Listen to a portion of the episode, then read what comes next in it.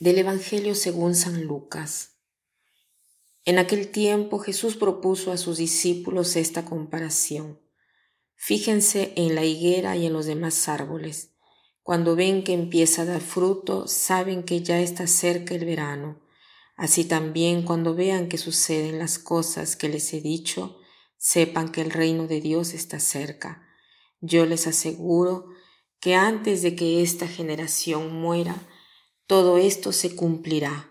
Podrán dejar de existir el cielo y la tierra, pero mis palabras no dejarán de cumplirse. Jesús hoy nos invita a observar lo que sucede en la naturaleza. La naturaleza es un libro abierto creado por Dios que nos revela tantas cosas sobre nuestra vida, sobre nuestro futuro, sobre lo que sucede. A veces nosotros no nos detenemos a considerar lo que sucede en la naturaleza, pero la naturaleza es importante porque nos enseña tantas cosas.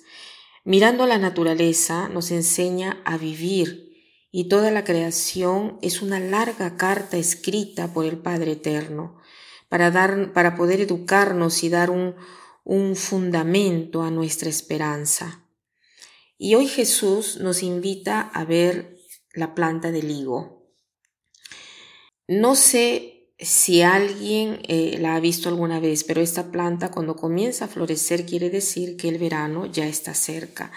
Y Jesús dice, cuando vean suceder estas cosas, sepan que el reino de Dios está cerca. Dice, cuando ustedes vean suceder estas cosas, ¿qué cosas?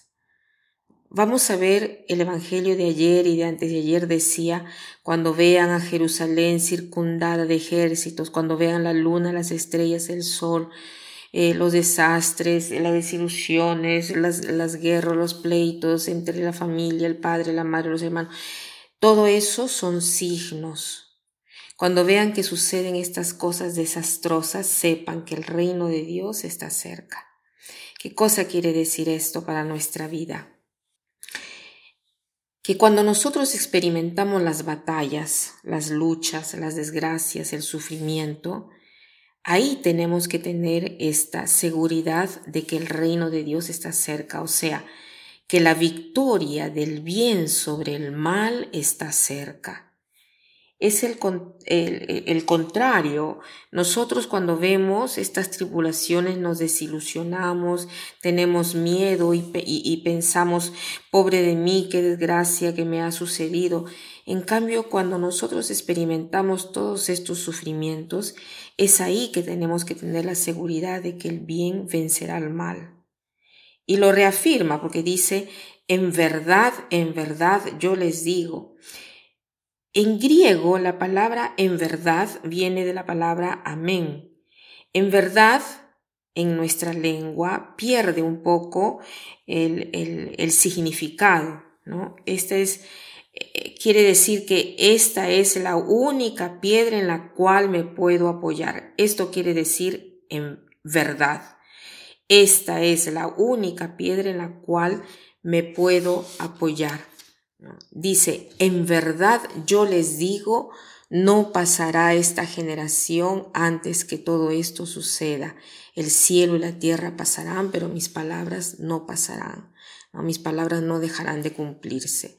Entonces, ¿cuál es la, eh, cuál es esta verdad grande a la cual eh, nos debemos acoger?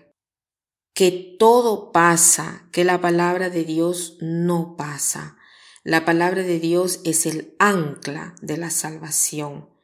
La Biblia es estupenda, nos dice verdaderamente la victoria del bien sobre el mal.